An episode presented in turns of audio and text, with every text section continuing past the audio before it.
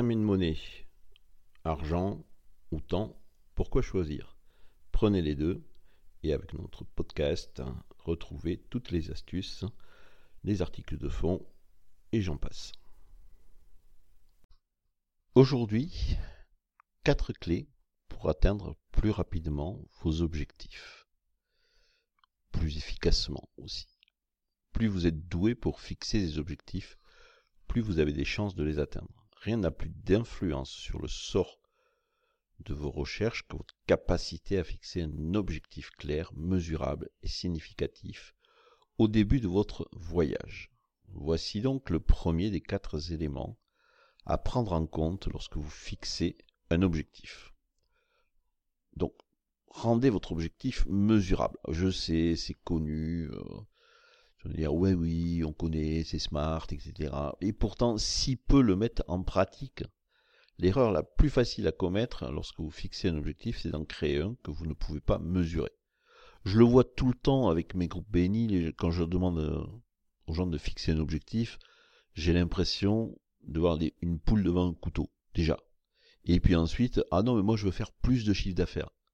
Et comment sauras-tu si tu l'as atteint cet objectif mesurable? S'il n'est pas mesurable, vous ne serez pas, absolument pas en mesure de savoir si vos progrès sont suffisants, si vous êtes à moitié du chemin ou pas. Est-ce que vous êtes au succès ou à l'échec? Et ironiquement, c'est la raison pour laquelle tant de personnes se fixent des objectifs incommensurables en se disant ah, je veux avoir vraiment une réussite exemplaire.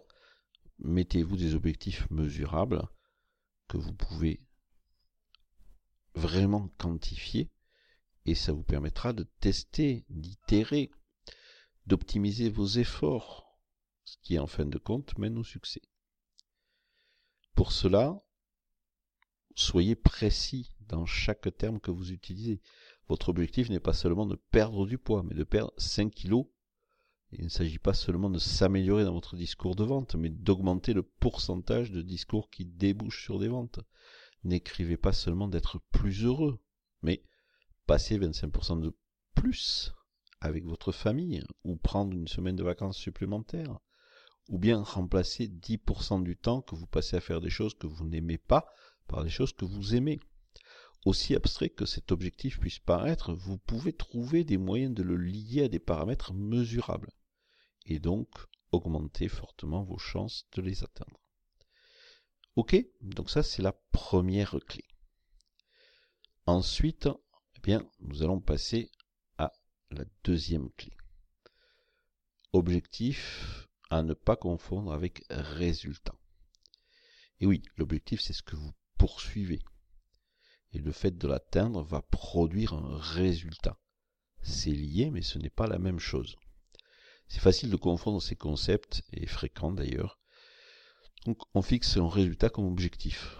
Mais cela vous conduit à courir après un résultat au lieu de poursuivre ce qui crée le résultat souhaité. Par exemple, santé, richesse, force ne sont pas des objectifs, mais des résultats. Ce sont les résultats et les sous-produits d'objectifs atteints tels que la baisse de la tension artérielle, le gain d'une somme d'argent spécifique ou la pratique d'une suite d'exercices. Il n'y a rien de mal à envisager d'abord le résultat, on est OK. Ça peut être même utile de savoir pourquoi on se fixe un objectif, mais ne vous arrêtez pas là. Et faites la différence.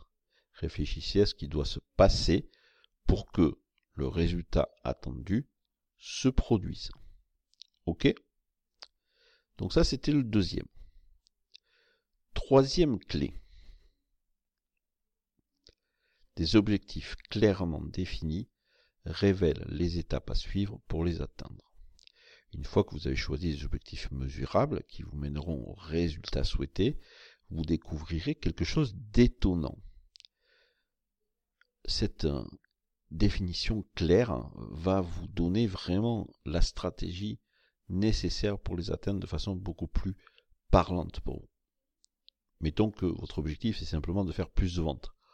Bah oui, mais comment je vais faire quoi? Je sais pas, il y a tellement de choses, euh, de chemins différents pour arriver à. Alors que si votre objectif est je veux augmenter de 10% le taux de conversion de mes argumentaires de vente, le chemin devient beaucoup plus clair Vous pouvez ainsi décomposer les éléments de vos argumentaires pour identifier ce qui doit être optimisé afin d'atteindre l'objectif des 10%. La clarté de votre objectif vous encourage à vous concentrer sur les moyens d'améliorer votre argumentaire, d'attirer des décideurs plus importants dans la salle, de modifier le produit que vous présentez, etc., etc. Vous avez presque un chemin balisé à suivre. évidemment, n'oubliez pas d'ajouter une date d'exécution sur chacune des étapes. Ok? Allez, on se met en route pour la dernière.